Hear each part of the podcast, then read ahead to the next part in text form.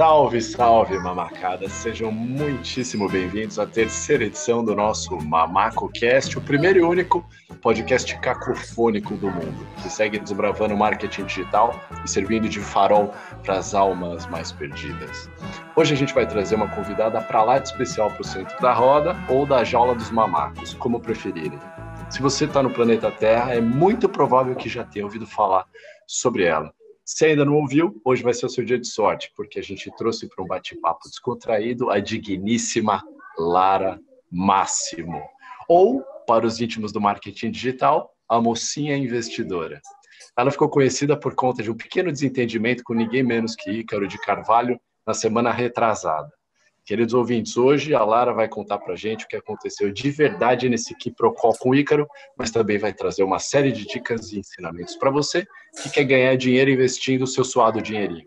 Nesse, ba nesse bate-papo de hoje, a gente tem presente Logan Caverzan. Dá um oi aí, Logan. Olá, galera. Hoje eu quero colocar uma pimentinha nos primeiros minutos aí e vamos ver o que, que vai rolar de, de bom com essa conversa com a Lara. Boa, Logan. Patrick Imbrise. E aí, galera, tudo bem? Eu tô aqui morrendo de inveja da voz do Ricardo, tô aproximando minha boca do microfone para parecer que eu tenho a voz mais bonita. É o Patrick em brisa, né? Provavelmente. Vamos lá. E Lucas Codato. Fala, galera. Boa noite. Estou muito animado para essa conversa de agora. Vamos ver se eu aprendo a ganhar dinheiro com pouco dinheiro. Boa, boa, Lucas. Fala, Lara, tudo bem? Fala um pouquinho de você, sobre a sua história, onde você mora, idade, o que você faz da vida, tudo. Conta um pouquinho pra gente antes da gente começar a sabatina. Sou eu na fila do pão, né? Vamos lá. Boa noite, gente, tudo bem? Prazer, Lara. É, primeiramente, muito obrigada pelo convite de participar dessa conversa com vocês na quinta-feira, às 10 horas da noite. É, eu acho que todo mundo que está aqui colocando um tempo nisso realmente tem muito interesse no assunto é, e também muito interesse em conhecer mais sobre o meu ponto de vista e o que eu tenho a agregar. Então, muito obrigada. É, eu sou economista, sou natural de Fortaleza, que é onde eu estou agora, mas eu moro fora de Fortaleza tem oito, nove anos. Quando eu, quando eu fui fazer meu terceiro ano, eu fui para Minas, morei lá é, durante mais ou menos oito anos, e foi onde eu fiz a minha faculdade, em Uberlândia. E aí, é, depois eu consegui um emprego no estado de São Paulo, no São José dos Campos, na empresa que eu trabalho hoje, não sei nem se eu posso citar o nome. é, e eu trabalho numa coisa que não tem nada a ver com o que eu faço hoje, eu trabalho mais com análise de dados, é, numa empresa do setor farmacêutico e do agronegócio. Mas em setembro do ano passado, é, todo mundo começou alguma coisa na pandemia e eu comecei também. Eu comecei o Instagram é, para falar sobre economia e quando eu comecei era realmente para falar sobre conjuntura macroeconômica. É, comecei fazendo um post sobre por que, que o arroz estava tão caro, falar sobre câmbio, dólar, inflação. Mas aí eu fui falando mais sobre investimentos, todo mundo foi se interessando e eu fui me encontrando nisso também.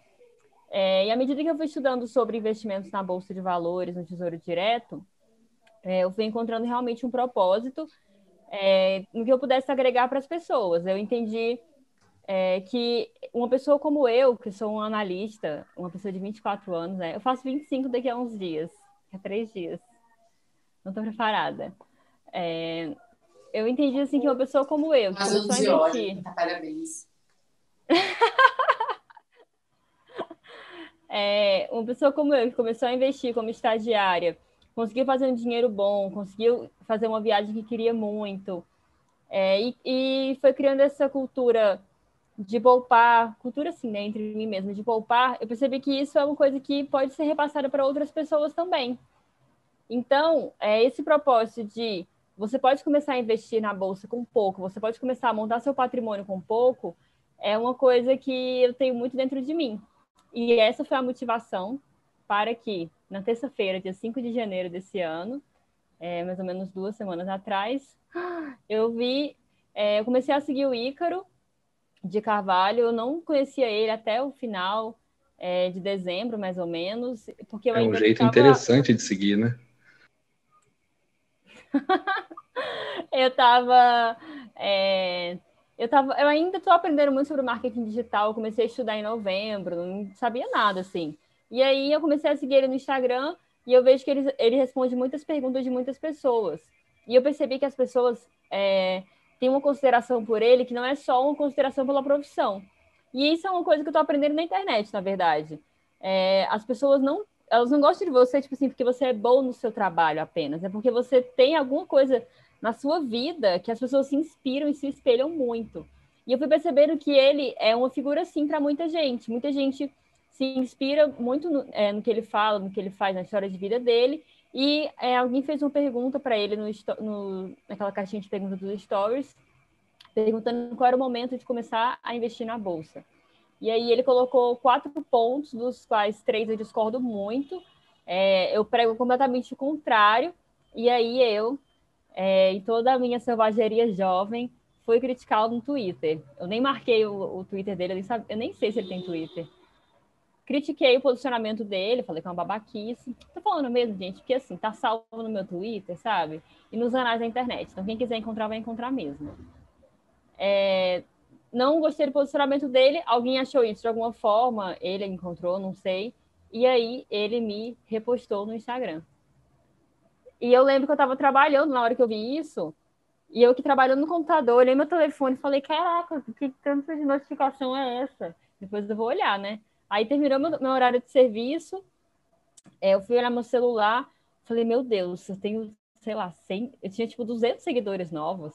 Falei, gente, vazou um nude, que isso? Não era normal. E aí, gente, a primeira coisa que a gente pensa. E aí eu fiquei até nervosa, assim, e todo mundo comentava, e aí, vai aceitar a live com o Ícaro? Eu falei, que live? Que Ícaro? E aí eu fui entender que eles tinham achado meu tweet. Eu só tinha uns 100 seguidores no meu Twitter, sabe? É... E aí eu fiquei meio sem entender, assim, o que eu, podia fazer. É, vi que eu estava ganhando muita gente, muitos seguidores que queriam me acompanhar para ver como eu ia reagir. É, e muita gente, ao mesmo tempo que estava me atacando muito, de formas assim, muito pesadas, é, que eu fiquei assim, chocada. Muitas pessoas estavam me apoiando também. E eu vi nisso uma oportunidade de poder passar a minha mensagem de alguma forma. Então eu prontamente aceitei a live, fiz stories, mostrei minha cara, suada, nervosa, e falei que eu aceitaria sim a live, ia ser um bom momento para a gente conversar.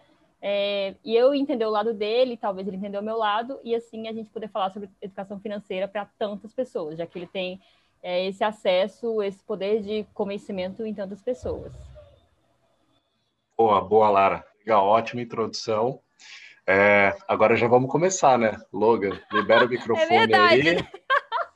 Agora já vai começar mulher, com aquela provocação. Mulher, mulher, mulher, mulher, mulher. Você deixa, daqui a pouco ela fala uma hora e já era.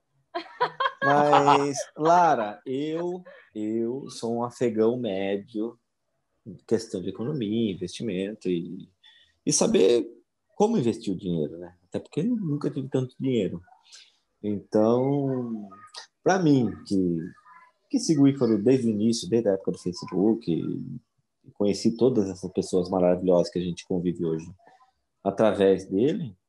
É, a questão do que ele fala de economia, por exemplo, ah, você tem que pegar, você não vai ficar poupando um pouquinho, de pouquinho em pouquinho, que você não vai conseguir levar nada. Então, você tem que pegar, conseguir trabalhar mais, poupar um pouco mais do, do, do seu trabalho para tentar investir em ações que você veja que tenha futuro. Por exemplo, ele, ele nunca fala, ah, invista nessa, nessa, nessa ação. Ele fala, não, você se foda com a sua vida, sua responsabilidade. Mas o que ele prega é o seguinte: é, analise empresas que você vê que tenha futuro, que tenham um começo, meio e fim de história e que tenha uma história boa e que você vai pegar. Eu quero pegar três, quatro ações dessa empresa que seja muito interessante, eu pego Visa, que, que é top, eu pego, tipo, tem cinco ações que ele investe que é que ele sabe que não vai quebrar a, a médio prazo, por exemplo, e nem longo prazo. Então, que ele sabe que vai crescer e vai continuar crescendo. Que pode dar uma cagada, chega lá o Bin Laden, vai lá e explode o, o Facebook, que eu acho que é meio impossível, mas sei lá, pode acontecer, né? Mas eu não acho isso muito, tipo, eu não acho uma babaquice o que ele prega no dia a dia da vida dele. Eu queria saber o, o que, que pegou, porque eu também eu participei de todo esse processo seu de chegar e falar, mas eu não sei qual que foi o ápice ali do que estava errado do que ele prega, porque para mim ele prega, meu, invista em empresas sólidas que rendem, que você vai ter dinheiro. Aí no, no, nos detalhes ali não peguei, eu acho que você podia explicar um pouco para gente o que, que é esse detalhe que, que não é coerente. Combinado. É, esses pontos de investir em empresas sólidas, que vão ter um bom crescimento no longo prazo, o que a gente chama na bolsa de arroz com feijão, né, que são empresas grandes, consolidadas, energia elétrica, setor financeiro, eu concordo completamente. É uma coisa que eu também defendo. Mas os pontos que ele trouxe e que eu não concordo, o primeiro deles, eu vou tentar lembrar todos de cabeça, foram quatro. O primeiro é que você só pode começar a poupar depois que você conseguir poupar, desculpa, você pode começar a investir na bolsa depois que você conseguir poupar um terço da sua renda. Um terço da sua renda. Quem desse call inteiro aqui, com classe média alta, que é o que a gente é, vamos falar a verdade, quem aqui consegue poupar um terço da renda todo mês? Se você consegue, meus parabéns. Você é exceção. Mas nos Estados Unidos, 55% da população investe na bolsa. E eu te garanto que essa, essa, essa mais da metade, 55%, um terço, eles não conseguem poupar um terço da renda. Então, assim, é, os Estados Unidos é um país extremamente endividado, estou falando assim, é, não de dívida pública, né? Mas a, população é muito endividada, a população tem desafios financeiros nas finanças pessoais como nós brasileiros temos. Mas isso não os impede de investirem na bolsa. O Japão é um caso diferente. O Japão, as pessoas poupam muito. Então, eles conseguem realmente investir. Eles têm taxa de juros muito baixa. Então, eles têm mais estímulo para investir na bolsa. Vários países têm uma proporção da população onde as pessoas investem muito. E isso, de acordo com vários estudos, realmente traz, é, agrega mais valor patrimonial para cada indivíduo. Mas não é esse o ponto que eu quero entrar. O ponto que eu quero entrar é que ele fala que para você começar a investir, você tem, você tem que conseguir poupar um terço da sua renda todos os meses. Gente, essa não é uma realidade viável no Brasil, porque o seu aluguel ele aumenta de acordo com o IGPM, então ele aumentou agora 20, 24%, e o seu salário aumenta de acordo com o IPCA, ele aumentou 4%. A inflação aqui, ela come nossa, o nosso dinheiro de forma diferente. Você tem que fugir disso de alguma forma. Como é que você foge disso? Colocando seu dinheiro na bolsa. Então, a bolsa já é uma maneira da gente tentar reduzir a desigualdade social que a gente tem aqui, essa desigualdade de renda absurda. Enfim, é, eu já estou misturando os pontos dele com é, algumas coisas que, mas... eu defendo, né? É, legal, mas boa. Boa, Lara. Não, legal, bacana, bacana. É, vamos girar, Patrick. Tem algum ponto aí? Tem alguma coisa que você queira saber? Vamos aproveitar o conhecimento. O, o Rafael perguntou aqui, é, perguntou aqui se ele pode investir na bolsa sem ter uma reserva de emergência. Eu creio que seja uma questão muito pessoal, mas o que, que você acha, Lara? Você acha que é melhor ele formar uma reserva de emergência primeiro? Ou acha que ele já pode ir tacando dinheiro na bolsa e é isso daí? Rafael, é, como o Patrick falou, essa é uma questão bem pessoal mesmo. Se você, por exemplo, é uma pessoa que mora com seus pais, seus pais têm casa própria, é, você não precisa contribuir em casa com as contas, você tem um salário que é, é fixo, você trabalha numa empresa CLT que é estável, essa empresa não está sendo ameaçada pela crise. E se você se sente confortável a começar a investir sem reserva de emergência, quem sou eu para te falar que você não pode? Você pode. Você pode abrir a conta na corretora e começar a investir. Mas isso não é recomendado. É, é melhor que você separe uma parte do seu dinheiro. Então, vamos supor que você conseguiu juntar nos últimos meses, com o seu trabalho, cerca de dois mil reais. Não coloque esses dois mil reais na bolsa. Separa 1.500, 1.800 e começa a investir 200 Vê se você se interessa pelo assunto, se interessa por estudar sobre investimentos, é, estudar sobre macroeconomia, né, as políticas públicas que é, regem, regem a economia de certa forma, se você gosta de estudar sobre as empresas. E se você gostar, aí sim você continua trabalhando, separando parte do seu dinheiro, compondo sua reserva de emergência e investindo também. Mas realmente é uma questão muito pessoal é, da sua segurança financeira para você já começar a investir sim essa reserva de emergência. Legal. Boa, Lara. Valeu. O Jamerson tem uma pergunta aqui. O Jamerson, acho que você já conhece. Enfim, é, enfim a pergunta dele aqui: vale a pena investir 100 reais por mês? Ele diz como se fosse pouco, mas é o que você falou. A realidade brasileira né, não comporta muitas vezes nenhum real, né? Então, ele é 100 reais. Olha, é, quando a gente fala de uma pessoa como eu, assim, eu comecei a investir quando eu era estagiária. E o dinheiro do estágio era o que eu usava para pagar aluguel e tudo. Então, eu realmente tinha, tipo, 80, 100 reais por mês para investir. Se você investir só isso todo mês, você não vai alcançar a liberdade financeira. Você não vai chegar um dia e vai falar, caraca, agora eu tenho tanto dinheiro, consegui, é, consegui poupar tanto, consegui investir tanto, de modo que meu dinheiro fosse multiplicando e agora eu posso viver de renda. Você não vai chegar nessa realidade. É, eu não vou te prometer uma coisa que não é real. Mas tem uma coisa que é necessário ter em vista à medida que. Vista, nem percebi. À medida que você for. É... Nossa, gente, isso aqui vai ficar gravado mesmo? à medida... Isso aqui vai para o Spotify, isso aqui vai para o YouTube. Então, sim. Bom, é, à medida que você for investindo 100 reais por mês, e você for subindo de carreira junto, e seu salário for subindo junto, você vai ter mais dinheiro para investir. Então, quando a gente fala que não é só sobre o dinheiro, é sobre a mentalidade que você desenvolve, a forma como você enxerga seu trabalho, suas horas de trabalho e o dinheiro que você consegue obter, realmente é sobre isso. Então, tenha em mente que comece sim com 100 reais. É, começa talvez pela renda variável mesmo, e aí você vai vendo a volatilidade das ações, dos fundos imobiliários, você vai desenvolvendo o seu estômago para aquilo, vai estudando e aprendendo. E à medida que você for subindo de carreira, se desenvolve, desenvolvendo profissionalmente, ganhando mais dinheiro, aí você consegue é, realmente investir mais e ter resultados muito maiores. Lara. Lara, acho que o ponto que você colocou, acho que o que você colocou aqui rapidinho, Lucas, só para complementar, é, é, é, também a questão da criação da rotina, né, Lara? Acho que é isso. Independente de você estar tá colocando 30, 40, 50, 80 reais, um real, não importa, mas todo mês você estabeleceu esse compromisso de colocar o dinheiro. Então, acho que é mais ou menos por aí. Né? Lucas, manda bala, manda bala. É, era mais ou menos nisso que eu ia falar, né? Então, você considera que esse investimento inicial aí, mesmo que ele seja baixo, né? O objetivo inicial não é fazer renda, não é fazer dinheiro, e sim aprender a investir, né? Ter o skin the game ali de saber o que você está fazendo. Quer dizer, ah, tô colocando Exatamente. 100 reais por mês em renda variável. Daqui um ano, cara, sei lá, 100 reais por mês, 1.200 reais.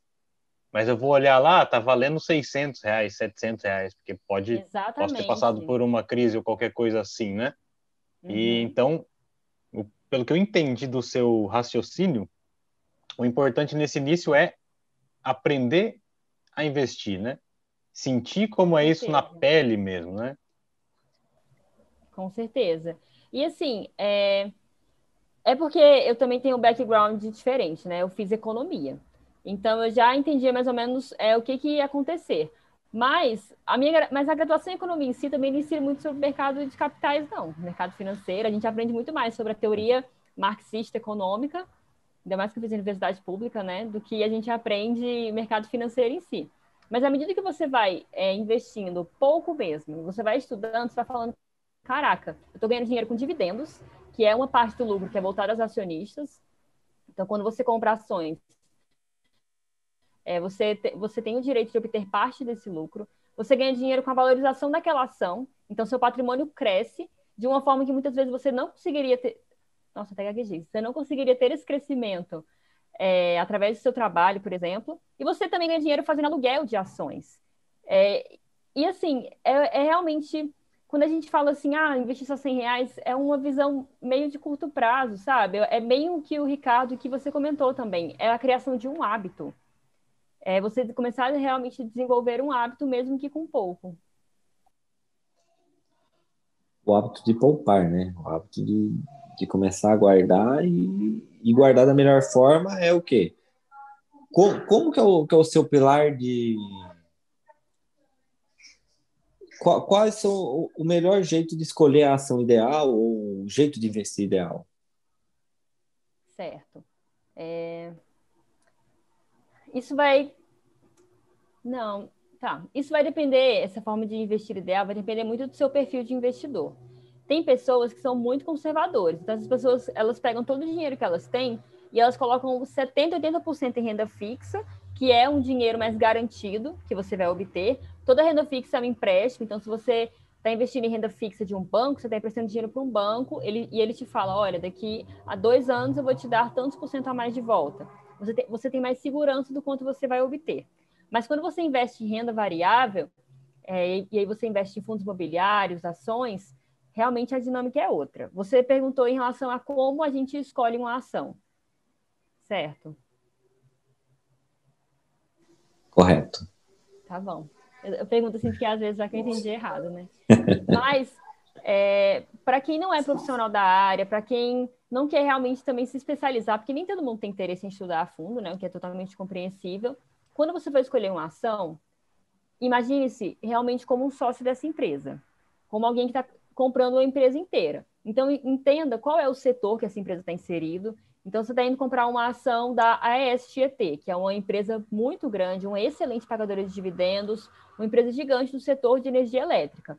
Entenda como se comporta o setor de energia elétrica no Brasil, qual é a dinâmica de lucros dessas, dessas empresas, como se comportam os concorrentes, quais são os riscos desse setor, quais são as vantagens competitivas que, que esse setor possui, de que forma esse setor é regulado. Ele é regulado pela ANEEL, é, por trás dele tem o Ministério de Minas e Energia, é, entenda de que forma essa empresa se comporta, e aí sim você começa a entrar em outras partes, é, outras, outros fatores mais intrínsecos da companhia. E você estuda a parte mais contábil dessa empresa, você estuda qual é a dinâmica de lucro. Mas, de forma inicial, tenta, tente olhar para a empresa mais do lado de fora. Eu acho que fica menos abstrato da gente começar a analisar uma ação. Boa, Lara. Gente, eu vou colocar aqui algumas perguntas que o pessoal está fazendo, tem bastante, e aí é, a Lara vai respondendo, tá? Só para a gente poder colocar nossa audiência aqui para participar. É, a Letícia, ela perguntou o seguinte, Lara, qual seria a sua indicação para quem, como eu, é muito conservadora e só investe no tesouro e em CDB, porque tem medo de começar na bolsa e só perder? Certo. É, esse medo que as pessoas têm de começar na bolsa e só perder, ele é totalmente compreensível. As ações possuem volatilidade muito elevada. Então, às vezes você vai comprar, por exemplo, uma ação da Embraer que hoje está cerca de R$ 9,50. Você compra a ação da Embraer hoje e aí amanhã de manhã ela bate R$ 11,00, depois ela cai para 10, cai para 9. E aí é, você enxergar no app da sua corretora, né, no site da sua corretora, o seu patrimônio, o seu dinheiro variando tanto, enxergar que tem um lucro, é, ou enxergar que tem um prejuízo, realmente pode incomodar. Então, é, entenda de onde vem esse receio, né, que geralmente vem realmente dessa volatilidade, e eu te indicaria a começar por fundos imobiliários. Fundos imobiliários são o que a gente chama de FIIs, são fundos de investimentos imobiliários. Também são ativos de renda variável e você pode começar investindo por eles com preços muito baixos. Tem fundos imobiliários que têm é, que tem a, o valor da cota, né? Que a gente chama por 10 reais, tem alguns que é, que é 100 reais, 150, vai variar. Não se prenda ao valor da cota, né? Não é porque o fundo é barato ou o fundo é caro que ele é bom. Mas os fundos imobiliários, eles passam, eles possuem volatilidade muito menor do que as ações. E aí você vai ver é, o valor daquela cota daquele fundo variando menos, e aí você vai começando a se acostumar com a renda variável.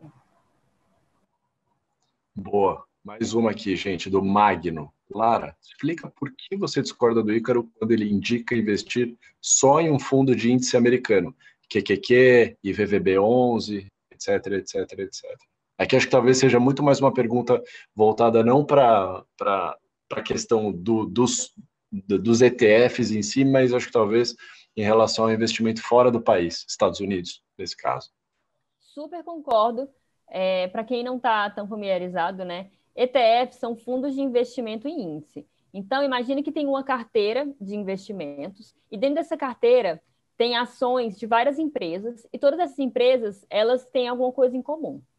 Então, a gente tem um, um ETF no Brasil que chama IVVB11. Se você abrir o app da sua corretora e você digitar isso, você vai encontrar lá. E hoje uma cota está tá custando cerca de 200 e poucos reais. O que, que é isso na prática? Isso é uma carteira de investimentos que possui lá dentro as ações da, do S&P 500, que são as empresas, as 500 maiores empresas dos Estados Unidos. Então, a gente tem no Brasil uma forma de investir na variação do mercado estrangeiro é através da nossa moeda real. Eu acho isso excelente. A minha questão, que eu critiquei isso, essa pessoa deve estar no grupo, inclusive, né, do WhatsApp. É, a minha questão de eu ter criticado isso é que uma pessoa fez uma pergunta para o Ícaro é, acerca de eu tenho uma filha que vai fazer 18 anos. No que, que você recomenda que eu, que eu invista?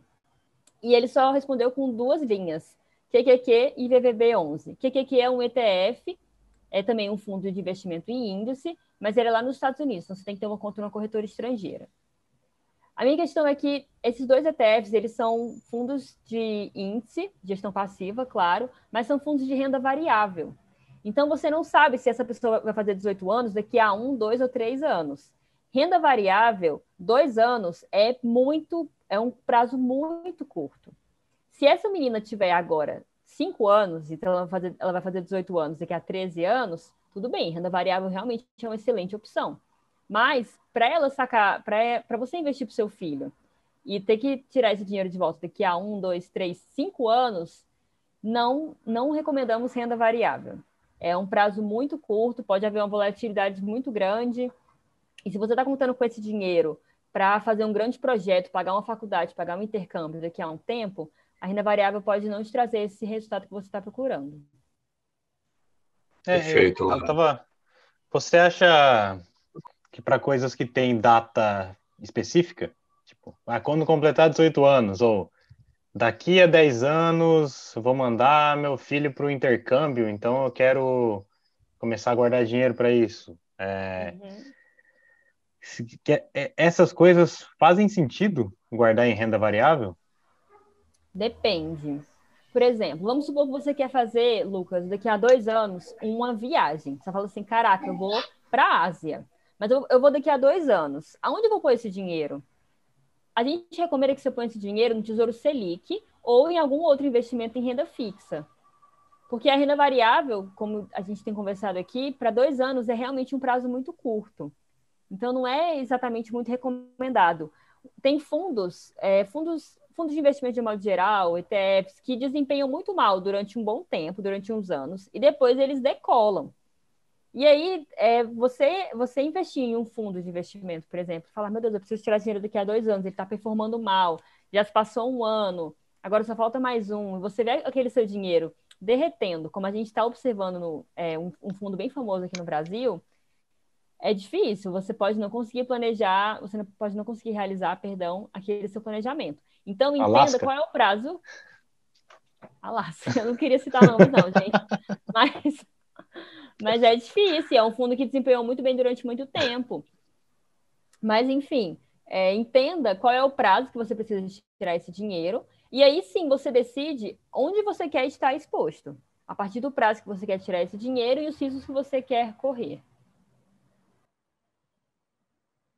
Excelente. Deixa eu só colocar uma pergunta do Felipe, do, do Thiago, Thiago Felipe, que ela é bem boa, que ela foge um pouco da economia, mas que eu acho que é importante até no cenário atual nosso, Brasil e mundo, e eu acho que vale a pena ouvir. Como você se sentiu com os ataques e o assédio sofridos? E como foi a sua reação ao entrar na comunidade do Novo Mercado e ver inúmeros posts sobre você? Fala um pouquinho como que você se sentiu em relação a essas coisas. Nossa, gente, eu fiquei fiquei nervosa, assim, eu, eu fiquei meio gelada, assim, na hora que eu vi é, muitos comentários muito, muito negativos. Eu não sabia que as pessoas tinham tanta coragem de fazer comentários tão ruins sem o anonimato. Tipo assim, eram pessoas, pais de família, mulheres, mães, pessoas comuns que me falavam coisas, coisas assim muito tristes sobre a minha aparência, é, sobre o meu trabalho, pessoas que me, me julgaram, muitas me criticaram por eu ser CLT em uma situação que o desemprego está em 14%. O desemprego no país nunca teve tão alto. E tem gente achando que é ruim ser CLT, gente. É pra... Então, assim, quando eu comecei a ver alguns comentários assim, eu me perguntei, essas pessoas, elas falariam isso pessoalmente? Elas viriam até mim e falariam que eu sou dentuça, que eu... Como eu recebi comentário assim... É... e falariam muitas coisas horríveis sobre minha aparência, falariam coisas horríveis sobre a minha profissão, sobre a minha família. Será que elas olhariam na minha cara, apontariam o dedo e falariam assim: Nossa, seus pais não têm vergonha de você? Coisas bizarras que eu ouvi. E eu pensei: Não, as pessoas não fariam isso. Isso só acontece porque a gente está dentro de uma bolha, que é a bolha digital. E aí, é, ter, ter essa compreensão de que existe um mundo aqui fora e existe um mundo na internet, para mim foi essencial. E eu enxergo que o trabalho que eu faço ele é um trabalho que traz as pessoas do digital para o mundo real, que é você é, pegar o seu dinheiro, que você faz aqui no mundo real, é, que é um ativo real, né, seu salário, e você conseguir é, ter um futuro melhor. Então, quando eu comecei a fazer essa distinção, me ajudou muito a, é, a me desligar um pouco dessa situação. E aí, no dia seguinte, na quarta-feira, isso aconteceu numa terça, eu fui trabalhar e tava todo mundo, tipo assim, normal no meu trabalho, fiz minhas reuniões, consegui entregar as coisas que eu precisava. Então, assim, naquele momento a situação ficou muito maior do que ela realmente era. Mas em relação ao que perguntaram é, sobre as coisas que eu vi no novo mercado, gente, eu fiquei chocada. Aquilo ali me chocou muito mais do que, do que os próprios. É, do que os comentários que eu recebi. Porque eu já percebi que as pessoas tinham muita adoração com a figura do Ícaro nos meus comentários. Mas olhar aquilo dentro do grupo me fez ficar mais chocada. Porque a forma como as pessoas enxergam é, uma pessoa normal como a gente, que é o Ícaro, né, gente? Ele é uma pessoa normal, ele, assim, ele nasceu a partir de uma mulher, é, sei lá, ele viveu a mesma vida que a gente. Ele é uma pessoa como nós, ele vai morrer um dia, então, assim, a, forma como as pessoas enxergam uma pessoa normal, como se ele fosse uma divindade, é, e a partir disso eles fazem essa distinção entre o bem e o mal, e eu virei o mal, eu virei é, uma figura assim absurda. Isso me deixou até é, meio meio preocupado assim com a com não sei, com a forma como a gente está desenvolvendo as pessoas no meio digital, com a forma como o marketing digital está se encaminhando. Nossa, é um, foi uma coisa bem chocante, assim. E muitos comentários é, bem, bem ruins, assim, sobre mim também. Eu achei muito, muito engraçado. Muita gente que falou assim, gente, isso tudo é uma jogada de marketing. Ela tem uma coprodução atrás. Você acha que ela marcou o Ícaro, tipo, marcou o arroba do Ícaro no Instagram à toa? Eu falei, nossa, eu nem marquei o arroba dele, nem foi no Instagram. Então, assim, é muito engraçado ver como as pessoas é, montaram toda a história na cabeça delas Como se tivesse feito tudo aquilo de propósito. Tem Falaram... toda uma teoria da conspiração por Tem. trás, né? É, tipo assim, ela fez isso antes do lançamento. Eu falei, nossa, eles me superestimam muito, gente. Eu sou muito ruim de marketing, sabe? Eu não, eu não conseguiria fazer isso. Ô, Lara, e, e depois que você entrou, você, você já estava envolvida, né? Como você falou, depois que veio a pandemia, você começou a fazer suas postagens, etc. E que muita gente falava que você não estava preparada, mas hoje você está preparada muito mais que, que muita gente, porque você tinha constância e estava fazendo seu conteúdo de forma autêntica. É, mas depois que você entrou no grupo e conheceu pessoas que, que, que estão nesse meio, que, que vivem profissionalmente disso e que, que são de bem, você conheceu um, um grupo muito legal, muito interessante, que pessoas querem ajudar você, etc. É, o que você vislumbra do seu profissional no, no marketing digital? Olha, é, quando eu comecei o curso, é, eu comecei ele e eu, eu consegui meus 30 alunos que para mim é muita gente, nossa, são 30 vidas, sabe? Meu Deus. É, quando eu comecei o curso, eu comecei porque uma amiga minha me perguntou assim, Lara, quanto você me cobra para você me ensinar a investir? E aí eu falei, amiga, nada. Aí a gente senta para conversar e eu te mostro. E aí eu fiz, umas, eu fiz uns slides é, com os gráficos para fazer os cálculos bonitinho. E aí ficou uma coisa de três horas, uma conversa de três horas. E aí eu falei, caraca, é, ficou muito melhor do que eu pensava. E ela falou, amiga, você tem que vender isso. E eu falei, nossa, mas eu tenho vergonha de vender. Eu, eu sei lá, eu estudei de graça, sabe? Ficava com vergonha, assim. Que coisa ridícula, né? Não tenho vergonha de vender o produto de vocês, gente. É, e aí eu não entendia nada do, do meio digital, assim. Então, quando eu comecei a fazer, é, eu comecei divulgando para as pessoas no boca a boca. Eu fiz um desenho, uma artezinha no Canva, que eu nem sabia. Gente, ficou horrível aquela arte, meu Deus. É, mas, enfim, a minha arte chegou a, a, muitas pessoas no Instagram, porque eu fui mandando para as pessoas. É, e aí as pessoas mandaram para outras pessoas, e aí eu consegui alunos que eu nunca tinha conhecido. E para mim, aquilo ali era um marketing digital, sabe? Era tipo boca a boca, assim. Então, tipo, isso de tráfego pago, eu não. Nossa, eu não sabia que pelo Facebook você conseguia é, procurar por pessoas que já sabem de você. Enfim, as coisas de tráfego pago até hoje eu não, também não entendo, mas eu já sei que é possível. Para mim, isso não era, isso não existia. E aí você me fala, Logan, dessa questão de é, pessoas de bem, pessoas como vocês, é, que vivem do meio digital, isso para mim não existia também, não, gente. Começou a existir agora, depois de 5 de janeiro, porque até então, é, para mim, só as pessoas, tipo, é, novas como eu, assim, tinham um trabalho CLT e, e depois à noite elas ficavam trabalhando com outra coisa, que era o que eu fazia. As minhas aulas eram todas aulas ao vivo, era, de, era sábado e domingo, de manhã e de tarde, cada aula durava três horas. Imagina que pesado você ficar ouvindo sobre investimento três horas, né? Nossa, meus alunos foram muito guerreiros. É, então, eu não conhecia outras formas assim de você disponibilizar é, um curso, assim, eu achava que o que, por exemplo, que, de quem eu já comprei curso, do Tiuri e da Valesca, eu achava que o que eles faziam era, tipo, inovador. Só eles faziam aquilo ali no mercado, eu não conhecia a dimensão dos meus outros concorrentes e de outras pessoas do digital. Então, eu não sabia quem era o Ícaro de Carvalho, não sabia quem era Paulo Cuenca, quando eu comecei a fazer esse Instagram, eu estava na cidade da minha irmã, na Bahia. Minha irmã tem uma pousada e ela, por causa da pousada, teve que estudar muito marketing digital, que é uma coisa que ela ama. E ela falou assim: Lara, pesquisa sobre um cara chamado Érico Rocha. Ele fez uma fórmula de lançamento, falou um monte de coisa. Eu fiquei assim: ó, entendi nada que você falou. Lançar o quê? Lançar o foguete? Mas enfim. E aí eu pesquisei, comecei a entender que existia é, uma dinâmica por trás, mas é, não dediquei tanto assim o meu tempo. Olha, vou ser sincera, Logan, se você me perguntar isso daqui a seis meses, eu vou ter uma resposta muito mais estruturada.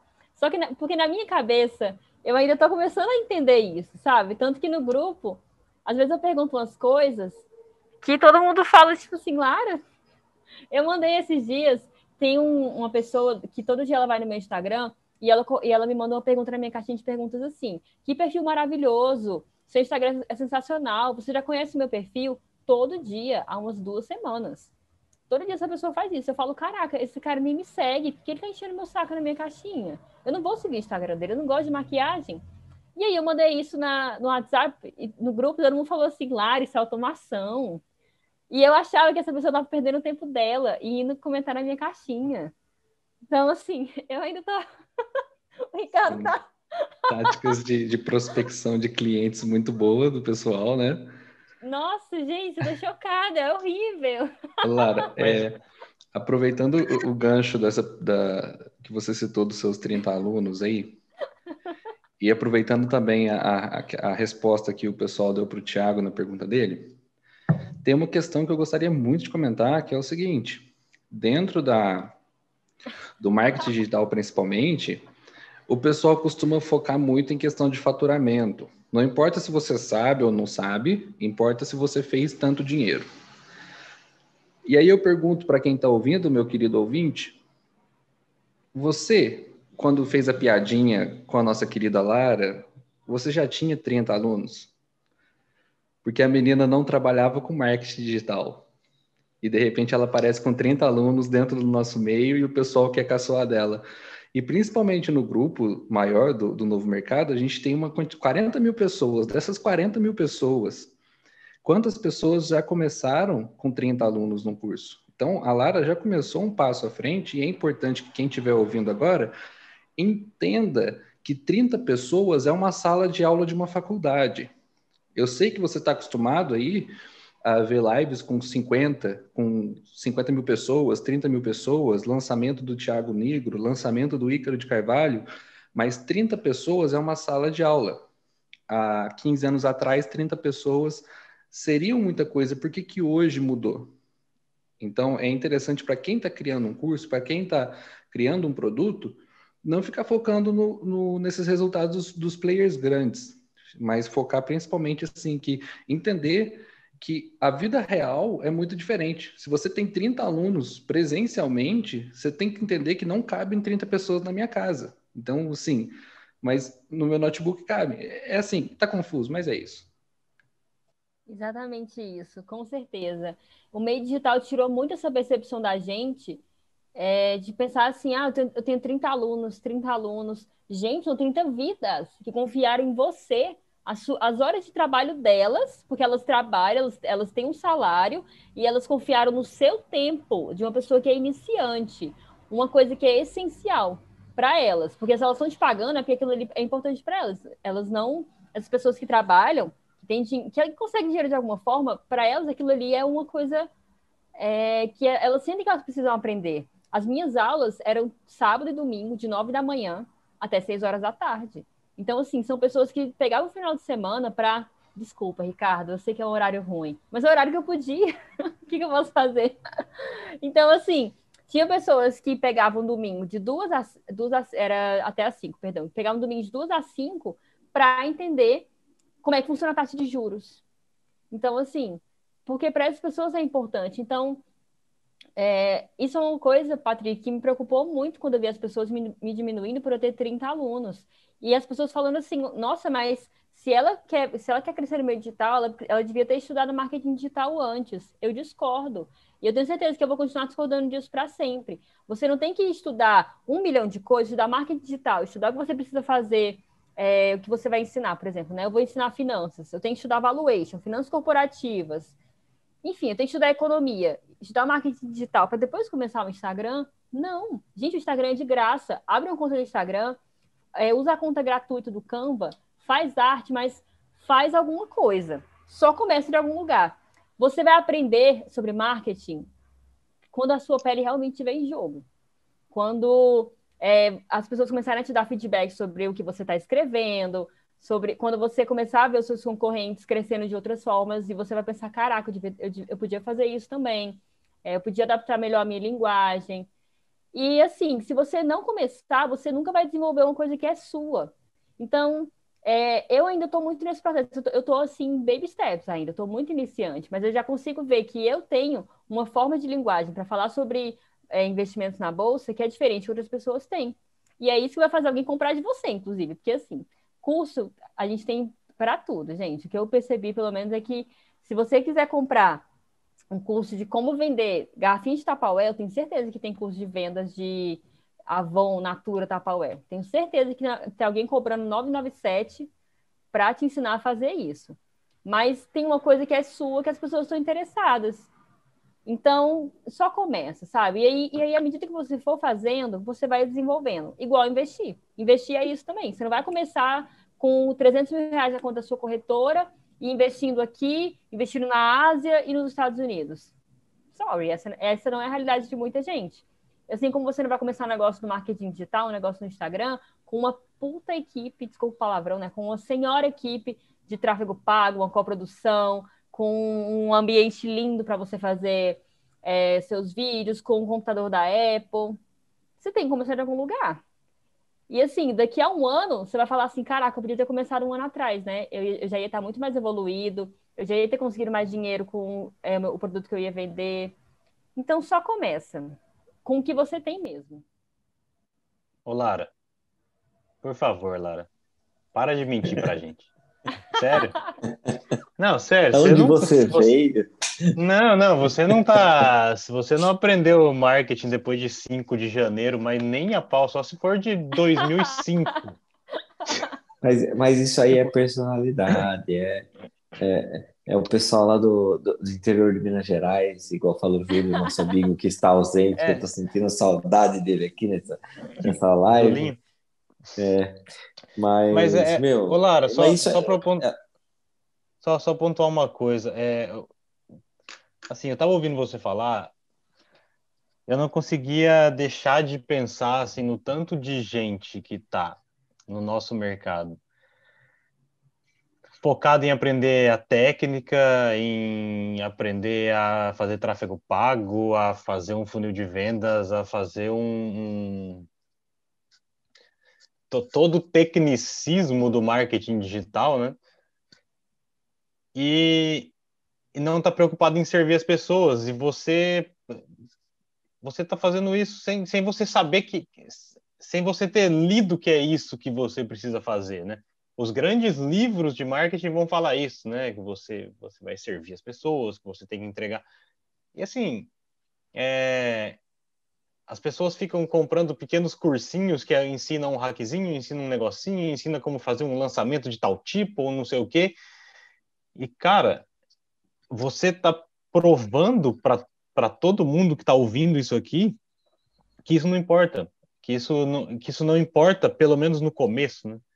E que você pode ter seus 30 alunos aí, é, o que já é um grande sucesso, sem saber nada disso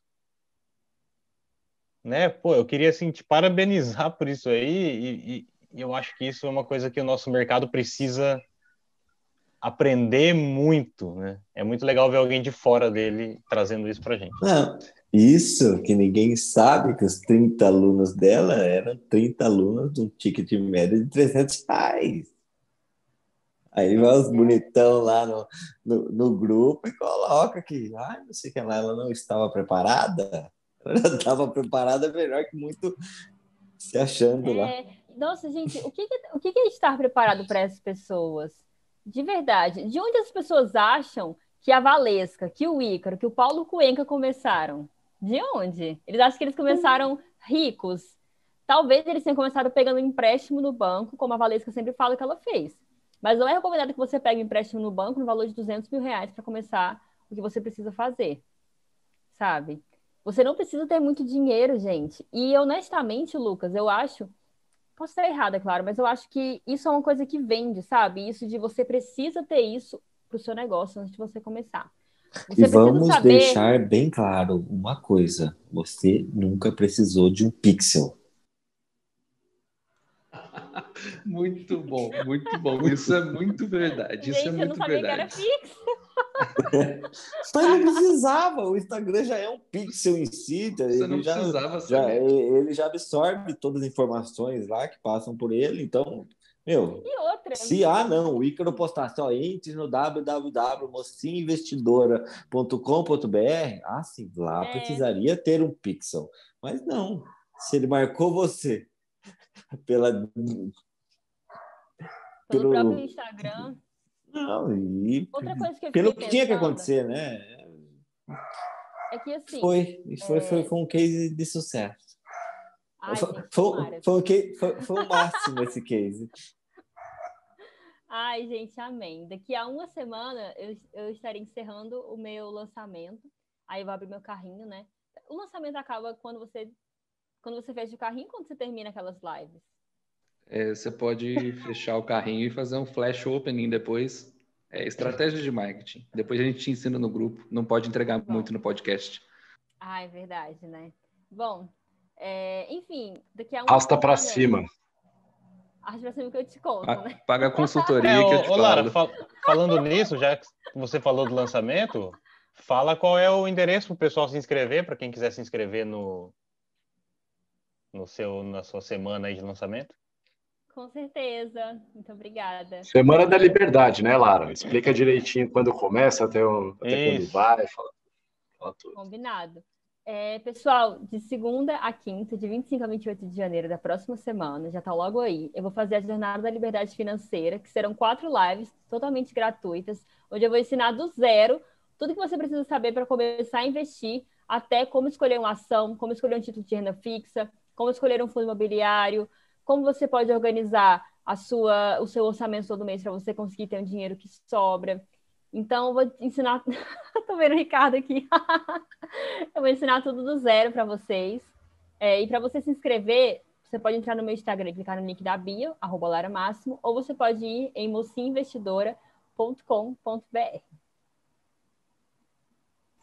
Muito bom. E, gente, audiência, permaneçam aí. É importante falar que no final a Lara vai dar um mimo para nossa audiência, né? Ela já combinou, então vai ter uma coisinha aqui para gente, muito bom.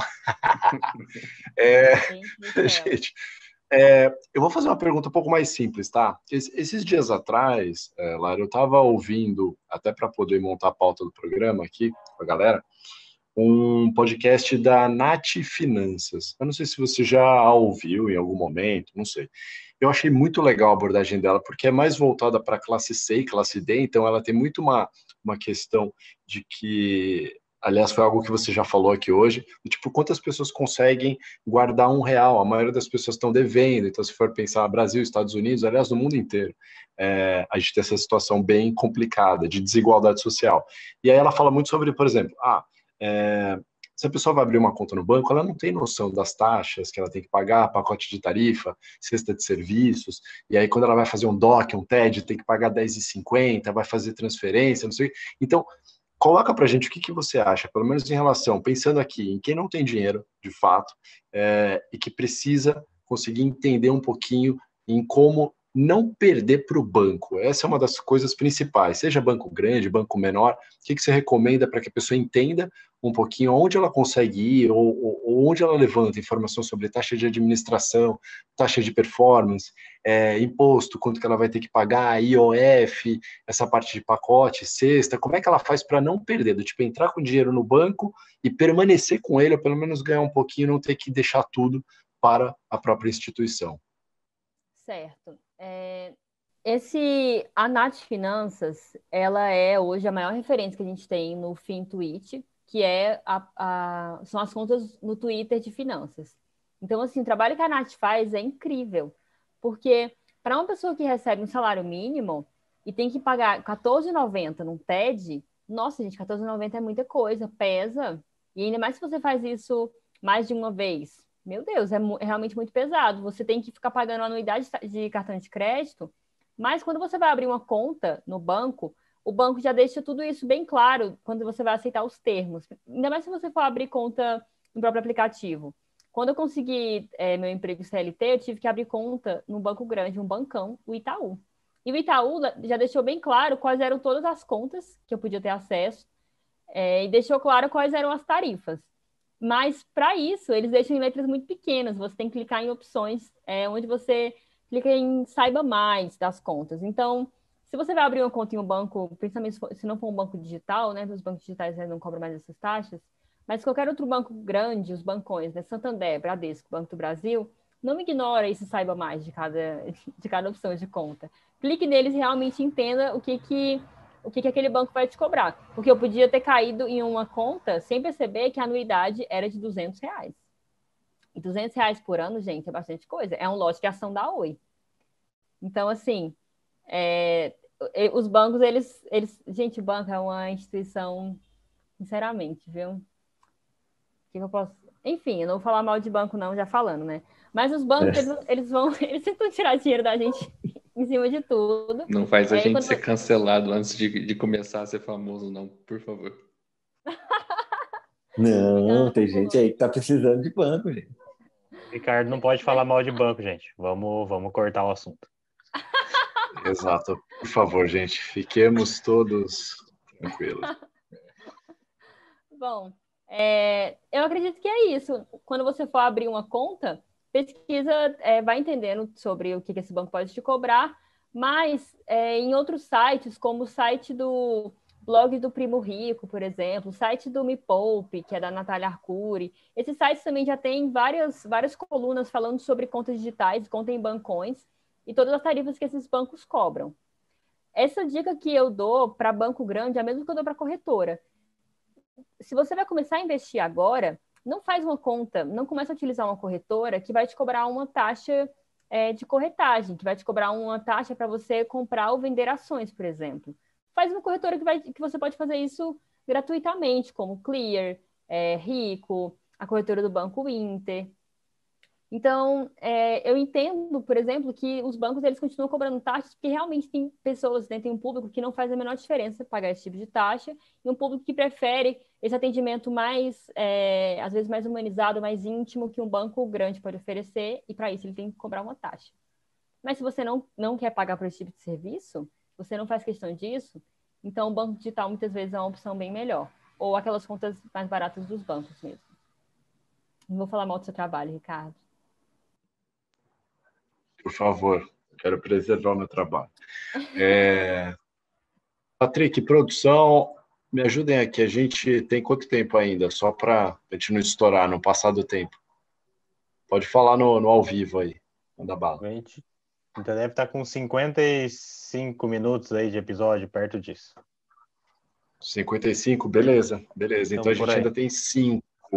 Alguém tem uma pergunta bombástica? Aí a gente está tá no ritmo legal. Tem várias aqui perguntas no QA. Uh, é, depois eu acho que a gente manda tudo né, para a Lara. Só que aqui não tem contato né, da galera para poder responder. Tem o Jamerson fez pergunta, Luiz Felipe Cassilo, Gustavo Braga, o Ari Videomaker, o Felipe Bock, participante anônimo também aqui, Sandy Tavares, que eu acho que é alguma zoeira, que eu já estava vendo ali que tem alguma zoeira, mais uma do Thiago, então tem bastante pergunta. Então, precisava. Pegar uma, pegar algumas aí. Bom, vou pegar uma do Gustavo. Então, vamos fazer uma rapidinha, rapidinha, rapidinha. Deixa eu tentar fazer a voz aqui agora. Rapidinha, Lara Máximo. Vamos nessa. Então, primeiro aqui do Jamerson de novo, Jamerson repetitivo, né? vamos lá. Quais são os padrões que eu tenho que perceber para saber se vale a pena investir em determinada empresa? Pô, complicou, hein, Jamerson? Porra, pergunta foda. Entenda, é... tá, vou responder essa pergunta de forma bem direta, tá? Tem três sites que você pode utilizar para entender melhor sobre as empresas, para você analisar a parte contábil, analisar algumas, é, alguns dados mais fundamentalistas, mais intrínsecos da companhia. Um deles, que eu recomendo muito, é muito bom, é o Status Invest. Ele não está pagando nada para falar isso, mas realmente ele é um site que eu adoro, recomendo. É, e um dos, é, um dos critérios que a gente utiliza é observar se uma empresa teve lucro líquido recorrente nos últimos cinco anos. É, observar os critérios que essa empresa possui de clareza de informações. Mas o melhor, é, eu acho que essa pode ser, tipo assim, a lembrancinha que eu deixo aqui para todo mundo, que é uma coisa gratuita, gente.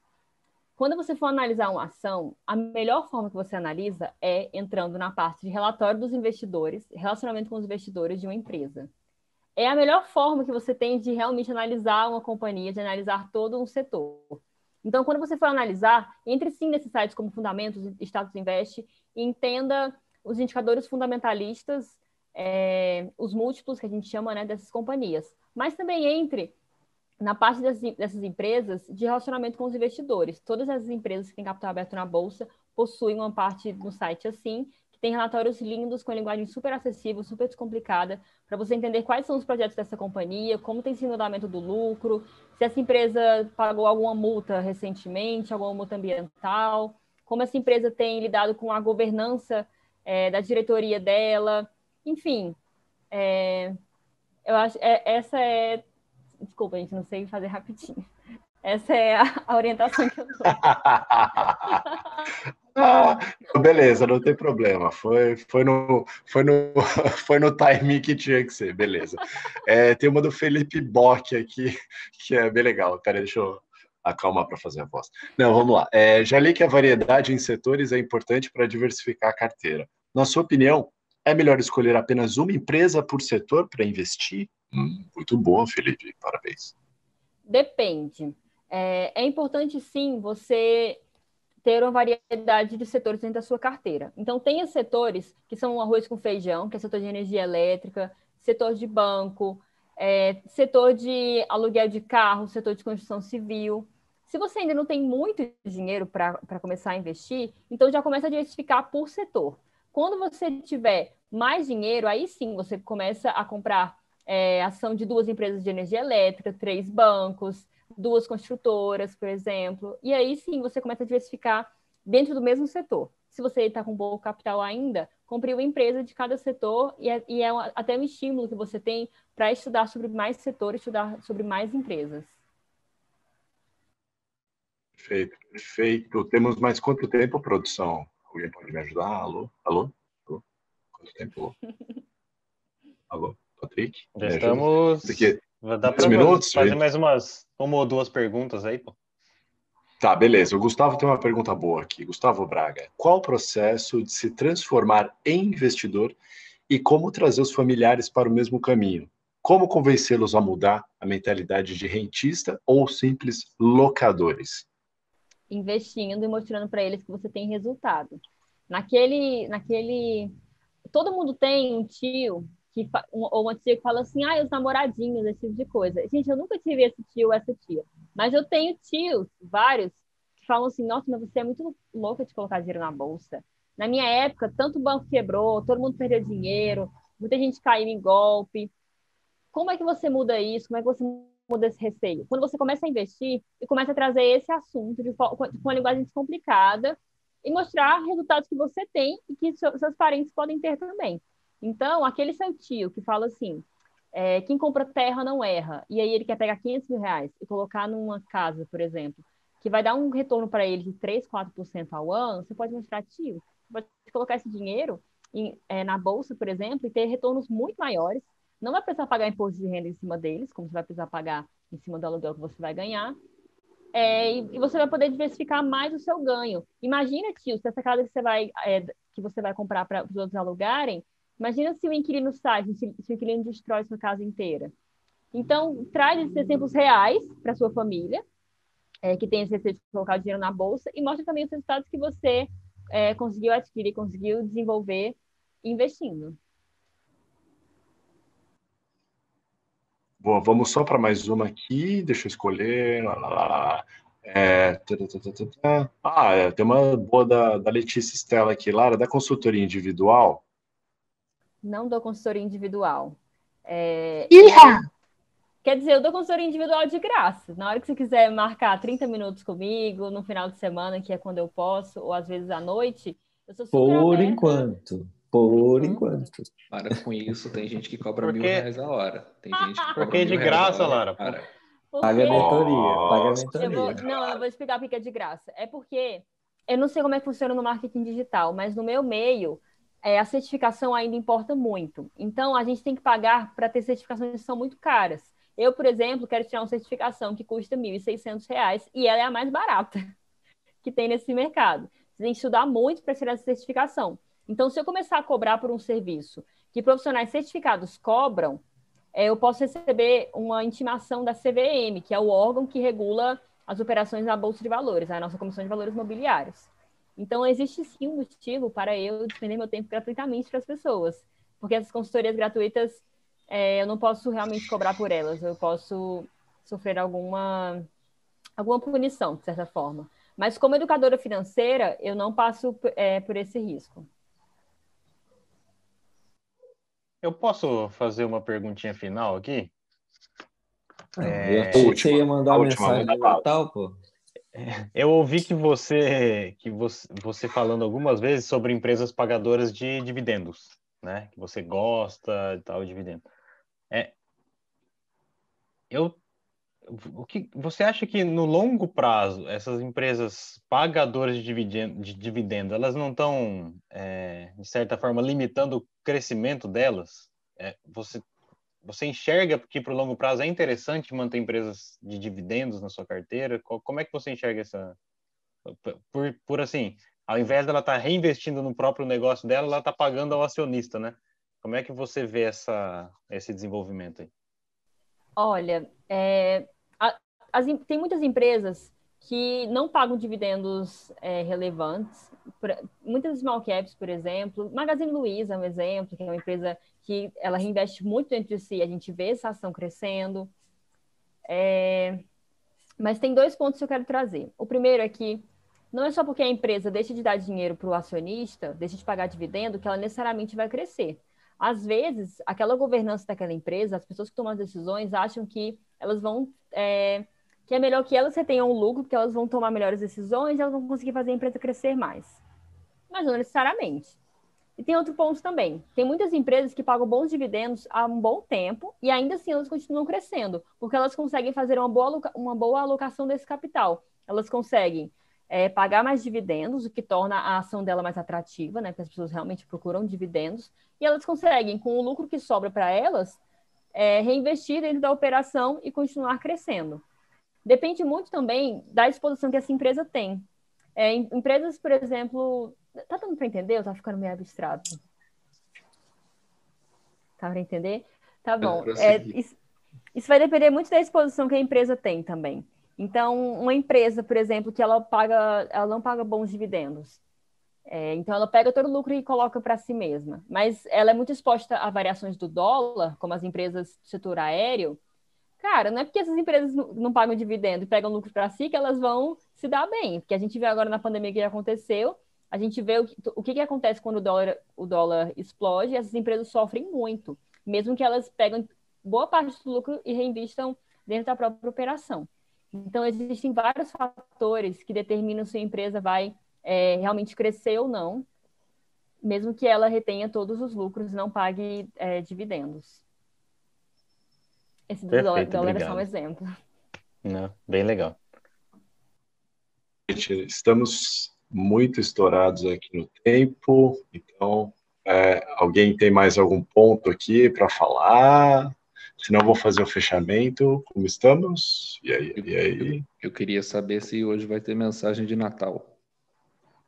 O Lucas, a sua mensagem de Natal, é isso? Lucas, tem alguma Cara, mensagem mas... aí? Nosso, nosso Bial, nosso Bial do, do, da região sul do Brasil.